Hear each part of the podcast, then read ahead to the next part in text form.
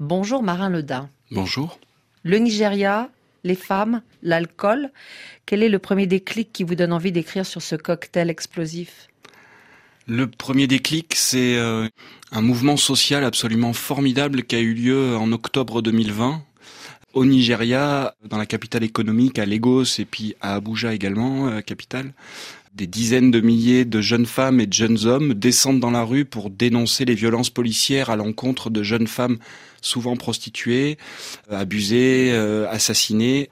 Et ce mouvement est, est relayé dans le monde entier, aux États-Unis, par la communauté afro-américaine, par des stars de la pop comme Beyoncé, etc. Et il y a cette espèce de cri, euh, de cri d'alarme qui est lancé, et, qui est immense, quoi, et qui est porteur de plein d'espoir euh, dans un pays qui est en train de souffrir euh, durement de la crise du Covid, quoi. Et donc là, ça déclenche quelque chose chez vous, Maranudin Parce que c'est la première fois que vous placez un roman sur le continent africain.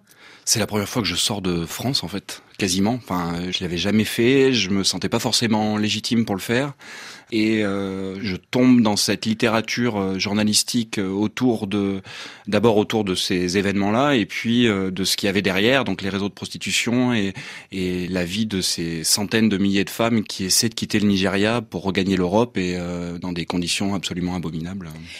Et vous, est-ce que physiquement aussi, Marin Ledin, vous avez pu vous rendre sur place au Nigeria? Et non, pour deux raisons. D'abord une raison pratique c'est que le moment où je veux écrire ce roman, je veux écrire sur ce sujet, euh, on est confiné.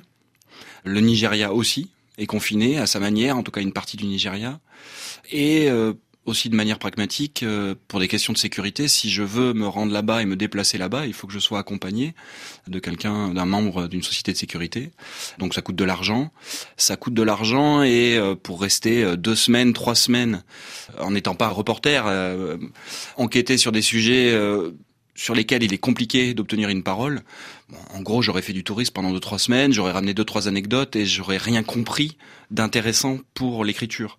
Il y a ce, ce, premier aspect et du coup, qui est lié au deuxième, c'est que si je ne peux pas le trouver là-bas parce que je ne peux pas me rendre là-bas, soyons raisonnables je vais le trouver ailleurs. Je vais donc le trouver d'une part dans la littérature journalistique qui nous parle de ces femmes, qui nous parle des associations qui euh, militent en France ou en Belgique ou en Allemagne pour les défendre, pour prendre soin d'elles, pour simplement les écouter, pour les aider à se réinsérer, etc.